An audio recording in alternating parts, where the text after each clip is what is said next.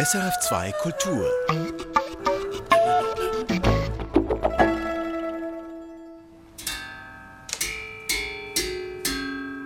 Erzählen ist ihre Leidenschaft. Feministische Bibellektüre auch. Als professionelle Erzählerin verbindet Moni Ecker beides. Es hat wirklich besonders schöne Früchte an dem Baum. Hey, die sind schön. Die sind gut. Wo Koggenfein sehen die aus?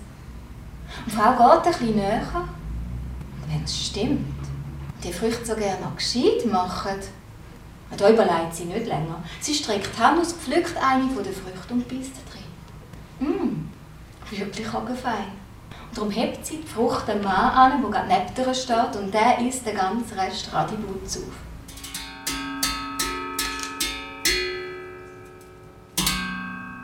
Moni Ecker hat ihre Leidenschaft zum Beruf gemacht.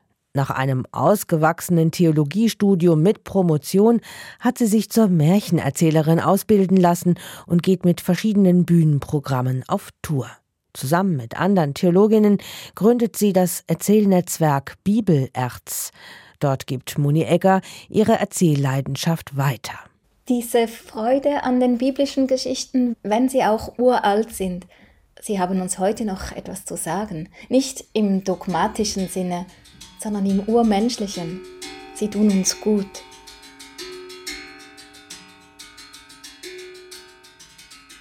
Neben Bibelerz lehrt Moni Egger auch noch Bibelhebräisch an der Uni Luzern. Sie schreibt für die feministische Zeitschrift Pharma und ist seit kurzem bei SRF als unkonventionelle Radiopredigerin zu hören.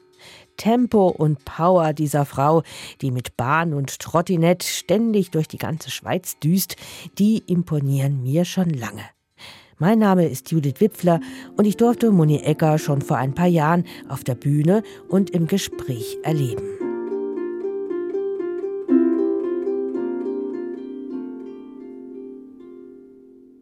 Märchen erzählen.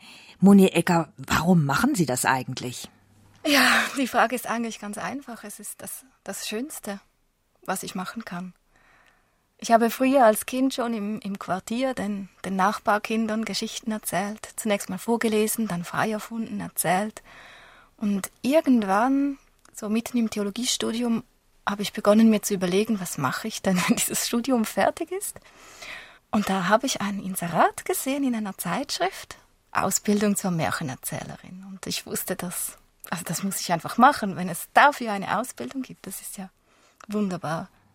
Was genau ist denn da so toll dran? Was, was begeistert Sie da so? Man steigt da in die Geschichten so tief hinein. Ich bewege mich dann in diesen Geschichten.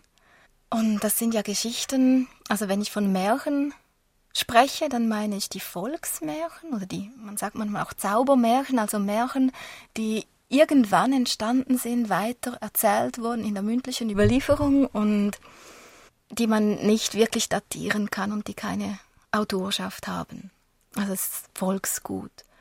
Und solche Geschichten gibt es in allen Kulturen auf der ganzen Welt und da gibt es so viele Gemeinsamkeiten, Motive, die überall vorkommen und natürlich auch ganz viele Unterschiede, sind immer wieder neu und überraschend.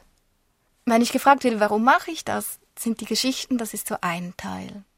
Und dann ist der Teil der Sprache, also ich muss ja diese Märchen, diese Geschichten die stehen ja da. Die sind wie der Mundart enthoben, indem sie aufgeschrieben wurden. Und in der Schweiz haben wir den großen Vorteil, dass wir diese Geschichten nur dann erzählen können, wenn wir sie eben wieder rückübersetzen. Und zwar in die je eigene Mundart. Und das gibt ein, ein ganz neues Gefühl, ich sage immer ein Gefühl im Mund beim Sprechen. Also welches Wort fühlt sich in meinem Mund gut an? Möchte da rauskommen, um diese Geschichte zu erzählen? das ist einfach auch physisch ganz schön. Und dann kommt der ganze Körper mit, wenn ich erzähle, dass die Geschichte fließt quasi durch mich hindurch. Und dann ist da noch das Publikum, die Leute, die zuhören. Ja, manchmal kommen mit ein bisschen Skepsis, was erwartet mich da? Und die entspannen sich dann meistens schon bei den ersten Sätzen und gleiten so in die Geschichte hinein. Und wenn ich da erzähle, dann kann ich das beobachten, wie, wie diese Leute in die Geschichte kommen. Und ich fühle ganz viel von dieser Energie, die da entsteht. Es gibt eine Art Dialog mit dem Publikum, obwohl nur ich am Sprechen bin.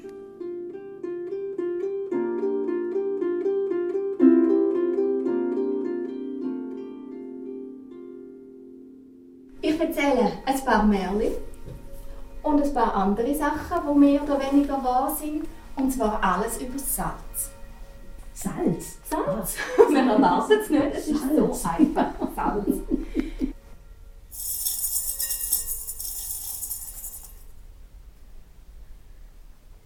Am Anfang, zoberst oben am Rand vom Weltall, haben die Sterne den himmlischen Salniter geboren. Es Wesen wie ein warmer Hauch aus nichts. Etwas wie ein Nebel, wo man nicht spürt und nicht sieht. Zelleroberst, am Rand der Luft, dort schwebt er. Der Wind wiegelt ein Weilchen. Dann rutscht er ein Stückchen ab, bis in die Mitte vom luftigen All. Da windet es, da blaset es, da stürmt es. Reißt und schränzt und riebst und stoßt. Und so wird er dicker, wird schwerer und fährt sich heran. Rutscht, nah dies nah, bis runter auf die Welt. Wie der Heilige Geist kommt Salz auf die Erde. Salz befruchtet die Welt und bringt so Leben. In dem Programm Salz, in dem ich Sie live erleben durfte, Moni Ecker, da bringen Sie ja alle möglichen Geschichten zum Salz, auch viele Informationen, aber eben auch Märchen aus der ganzen Welt, aus China und weiß nicht noch woher. Was passiert denn da mit den Märchen aus so fremden Kulturen, wenn Sie die jetzt in unsere Sprache übersetzen? Das ist ganz spannend. Also ich versuche ein bisschen von dieser, wie ich mir das vorstelle, ursprünglichen Atmosphäre oder Umgebung mitzuholen, indem ich vielleicht kurze Beschreibungen einfüge. Also bei einem Inuit-Märchen zum Beispiel sage, dass da in einem Land das geschieht, wo immer Schnee liegt oder wo es kalt ist. So ein bisschen ein Gefühl für die Szenerie aufzubauen. Aber dann spielt das Märchen dann doch trotzdem immer eigentlich in den Tockenburger Hügeln schlussendlich. Eben jetzt ist das auch noch Toggenburgerisch, also noch eine ganz bestimmte Mundart. Bekommt da ein chinesisches Märchen nicht ein ganz anderes Lokalkolorit? Also funktioniert das überhaupt? Da möchte ich zwei Sachen sagen. Zunächst einmal, also für mich spielt dieses Märchen dann in den Tockenburger Hügeln. Aber für Leute aus, ich weiß nicht, aus Basel spielt es halt in der Basler Landschaft. Also man kann ja diese Geschichten transportieren und sieht dann immer die eigenen inneren Bilder. Und das andere ist vielleicht diese Universalität. Es gibt gewisse Symbole, die sind ziemlich universell und es gibt andere, die, die müssen übersetzt werden oder die bleiben halt fremd.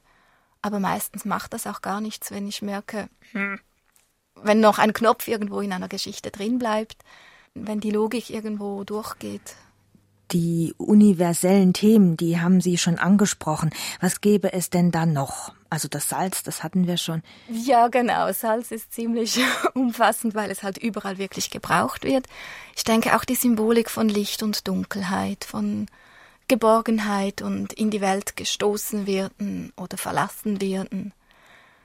Rund um Tod, diese Fragen. Also die, die kennen zwar andere Bilder, aber die sind wenn es um so urexistenzielle Themen geht, dann werden auch fremde Bilder irgendwo verständlich, wenn sie in der Geschichte eingepackt sind. Und wie finden Sie all diese Märchen? Das ist viel Arbeit.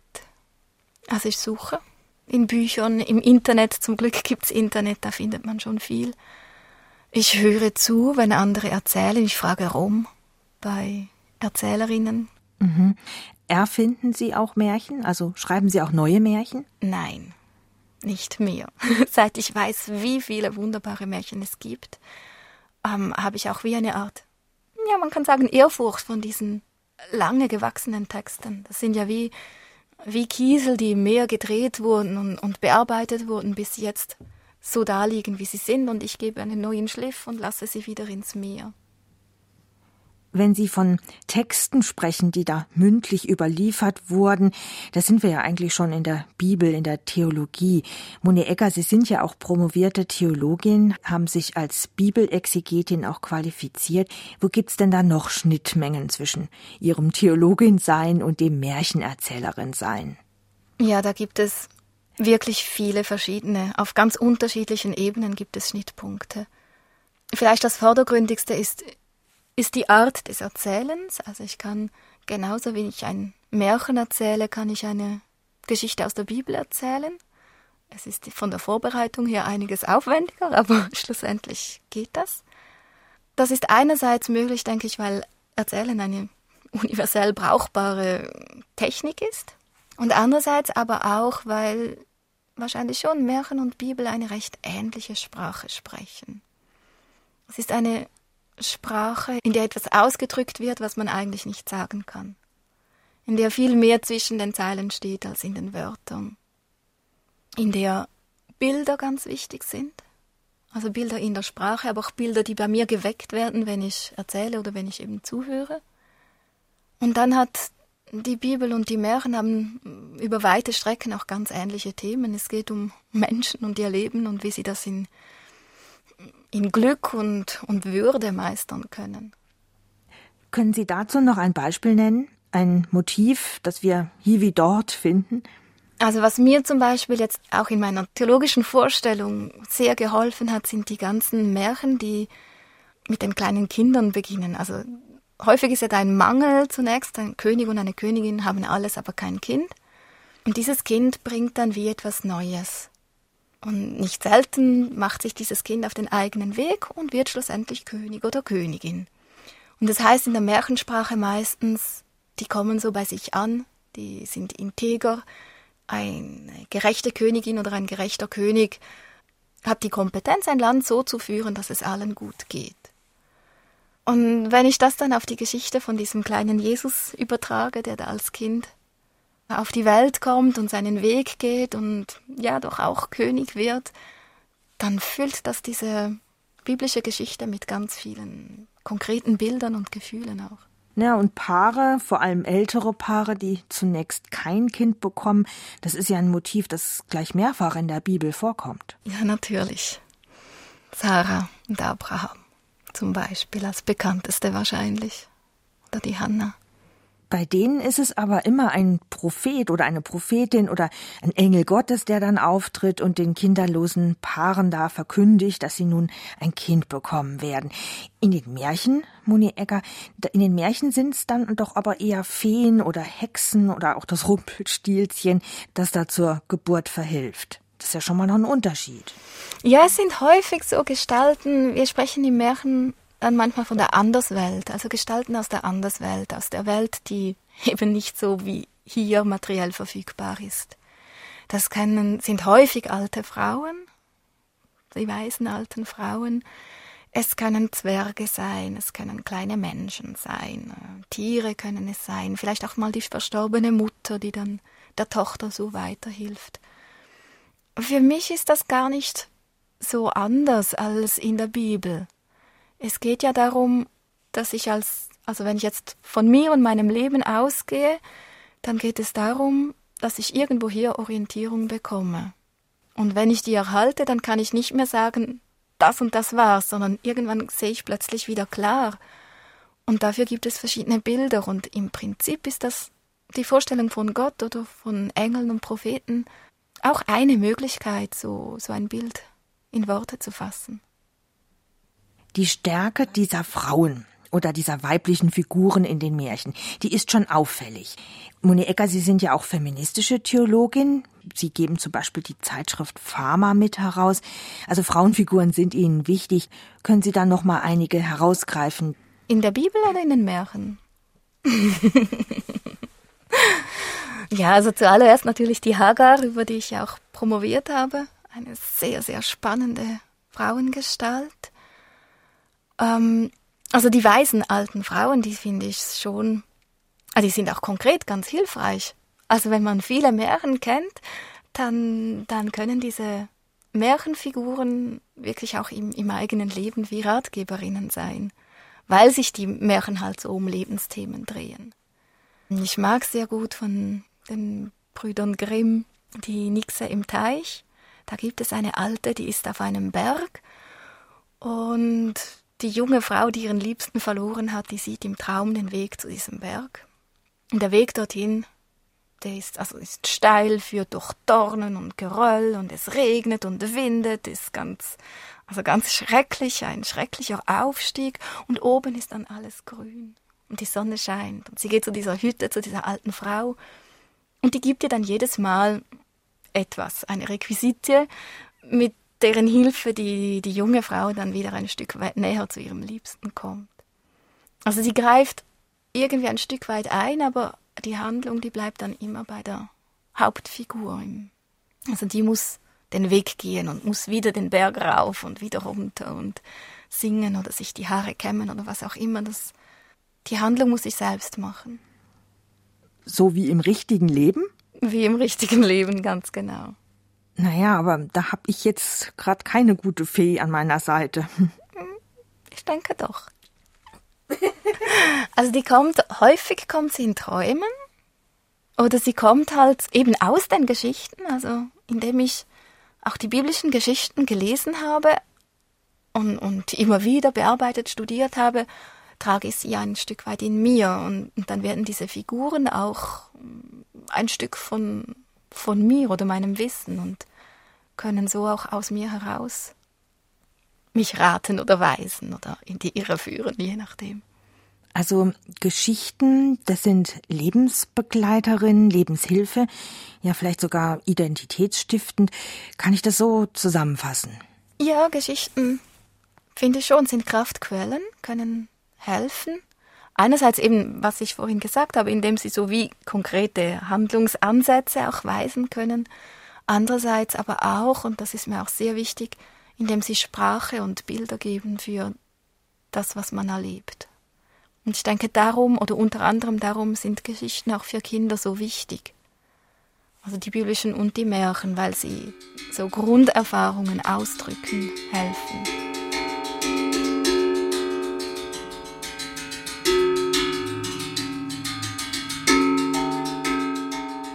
Ihr Geschichtenprogramm über das Salz, Moni Egger, das habe ich ja live miterleben dürfen in der reformierten Kirche Fluntern. An dem speziellen Abend, da kamen vor allem ältere Damen zum Zuhören. Ich glaube, ein einziger Mann war dabei. Ist das typisch? Sind es eher Frauen, die sich so für Geschichten, für Erzählen begeistern? Also eigentlich ist der Beruf des Erzählers ist ein männlicher Beruf ursprünglich. Also diejenigen, die das berufsmäßig gemacht haben, waren in vielen Kulturen die Männer. Heute neigt man ein bisschen dazu, abschätzig auf Märchen zu schauen als Kinderkram. Ich mache immer wieder die Erfahrung. Also meistens hat es vor allem Frauen und sehr wenige Männer, aber die Männer, die da sind, die lassen sich also total ein und sind ganz begeistert. Und nicht selten ist es so, dass quasi wenn ein, ein Vater sein Kind begleitet, dann steht er zunächst so skeptisch, noch ein bisschen abseits und nach den ersten drei Sätzen ist er völlig in der Geschichte auch drin. Also von daher denke ich, nein, es hat keinen Gender Gap beim Erzählen und Zuhören, aber in, in unserem Umgang, in unserer Kultur gibt es das sehr wohl. Können die Menschen heute überhaupt noch zuhören. Also ich denke jetzt vor allem an die Generation Smartphone. Also können die ganz Jungen, können die überhaupt noch zuhören? Manchmal muss man es ein bisschen üben, das Zuhören. Das sind sie sich vielleicht nicht gewohnt. Aber sobald ich eine spannende Geschichte erzähle, also die Kinder können nicht anders als zuhören. Da, da gibt es in diesem Sinne keine Konkurrenz. Das hat vielleicht damit zu tun, dass freies Erzählen wirklich ein interaktives Geschehen ist. Also die Kinder, die werden hineingeholt in diese Geschichte. Und wenn ich es schaffe, meine Bilder so klar zu haben, dass bei den Zuhörenden eben auch Bilder auftauchen können, dann wird es zur eigenen Geschichte derjenigen, die zuhören. Und das hat einen Zauber, ja, dem man sich kaum entziehen kann. Also Sie würden sagen, trotz aller Medialisierung, diese Kulturtechnik des Geschichtenerzählens, die, die lebt und die funktioniert nach wie vor. Es funktioniert. Es gibt viel mehr Erzählanlässe als noch, wo ich mit der Ausbildung begonnen habe. Die Leute sind immer eigentlich begeistert von solchen Anlässen. Und das ist ja das Schöne, es braucht gar nichts, außer eine Geschichte, eine Stimme und eine Person, die zuhört und es funktioniert.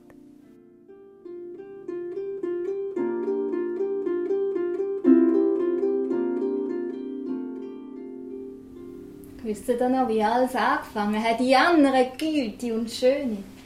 Wisst ihr noch, wie Gott die Welt gemacht hat? Und Platz drauf fürs Leben? Wisst ihr noch, wie Gott die Menschen gemacht hat? Männlich und weiblich und ähnlich wie Gott. Und das hat Garten für die Menschen zum Arbeiten drin und sein. Und wisst ihr auch noch, wie es dann oft mal nicht mehr nur gut war? Der Mensch allein. Die verbotene Frucht vom verbotenen Baum und zum Garten aus und neu anfangen. Der Neid und die Wut, der tote Brüder. Und Furt von daheim und ohne Ruhe und neu anfangen. Wenigstens hat Gott noch Kleider gemacht für den Mann und für die Frau und für den keines Zeichen, das ihn beschützt. Aber da kann ich euch sagen, von jetzt an hat es einfach nicht mehr klappen mit dem Schön und mit dem Gut. Je länger das gegangen ist mit der Welt, desto schlimmer ist es geworden.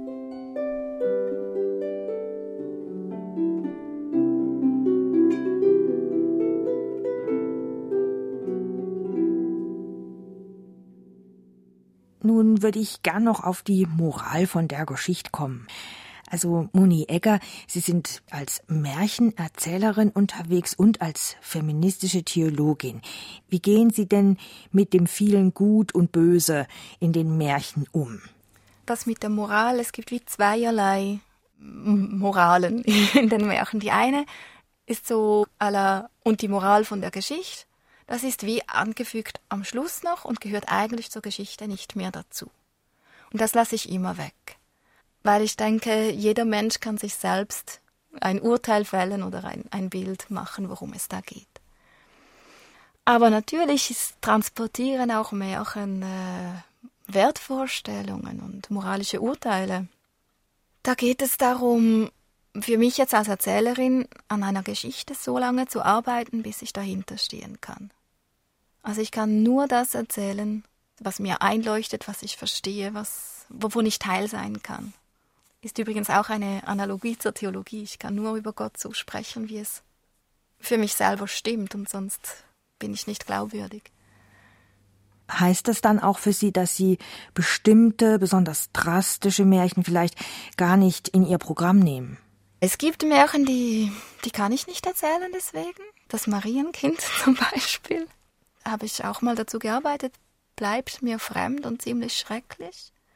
Aber andererseits ist das häufig auch einfach eine, eine Art der Sprache, also dieses Polarisieren in Gut und Böse meint ja nicht, die Menschen sind entweder gut oder böse, sondern in jedem Mensch ist ein Teil von der Goldmarie und von der Pechmarie drin. Und wenn man die Märchen dann so anschaut, dann werden sie sehr viel menschlicher eigentlich.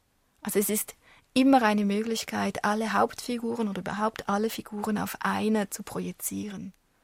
Und dann sind es wie verschiedene Aspekte in einem Menschen, die da miteinander oder eben manchmal auch gegeneinander auftreten.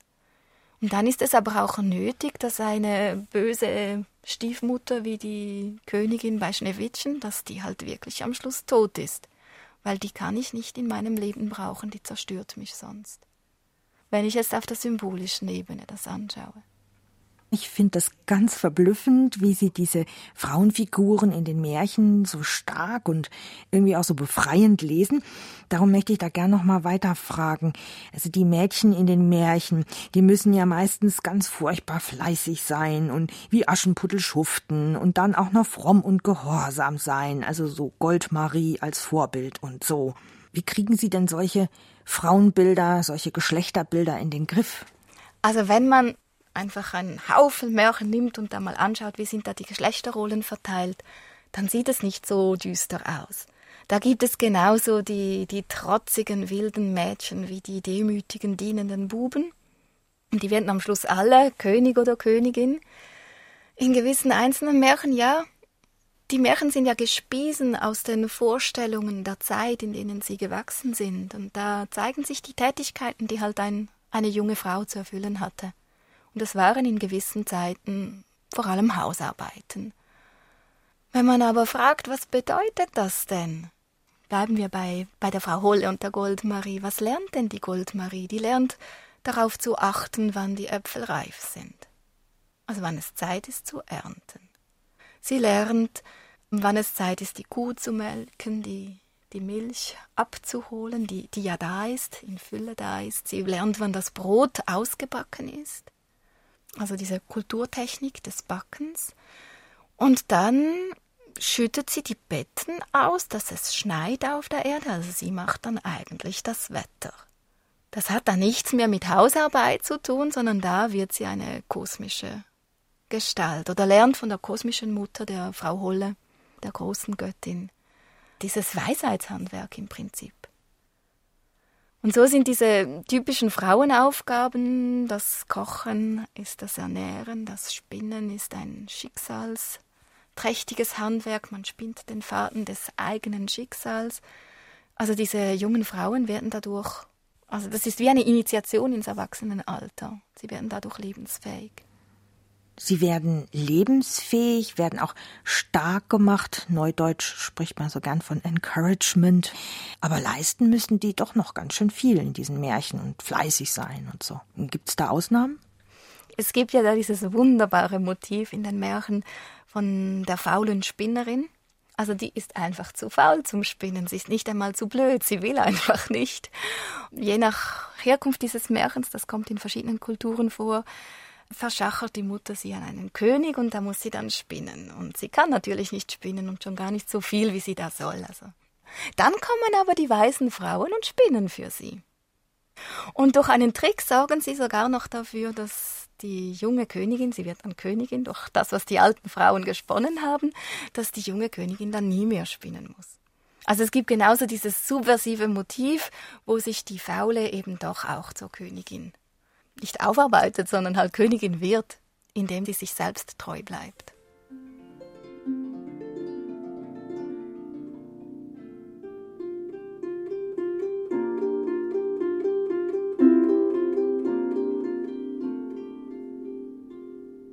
Moni Egger, eine Theologin, die sich ihren eigenen Weg gebahnt hat. Sie war zu Gast bei mir, Judith Wipfler. Moni Egger kann man an vielen Orten der Schweiz als Erzählerin erleben, mit Märchen und mit biblischen Geschichten. Oder auch bei uns auf SRF mit ihren unkonventionellen Radepredigten. In der nächsten Ausgabe von Perspektiven geht's hoch hinaus. Oben im Berner Münsterturm treffen wir die Brüder Almer. Der eine ist Pfarrer eben dort und der andere Psychologe. Und die beiden haben mehr gemeinsam als nur ihre Jugend in einer Band. Oder regnet's, es ist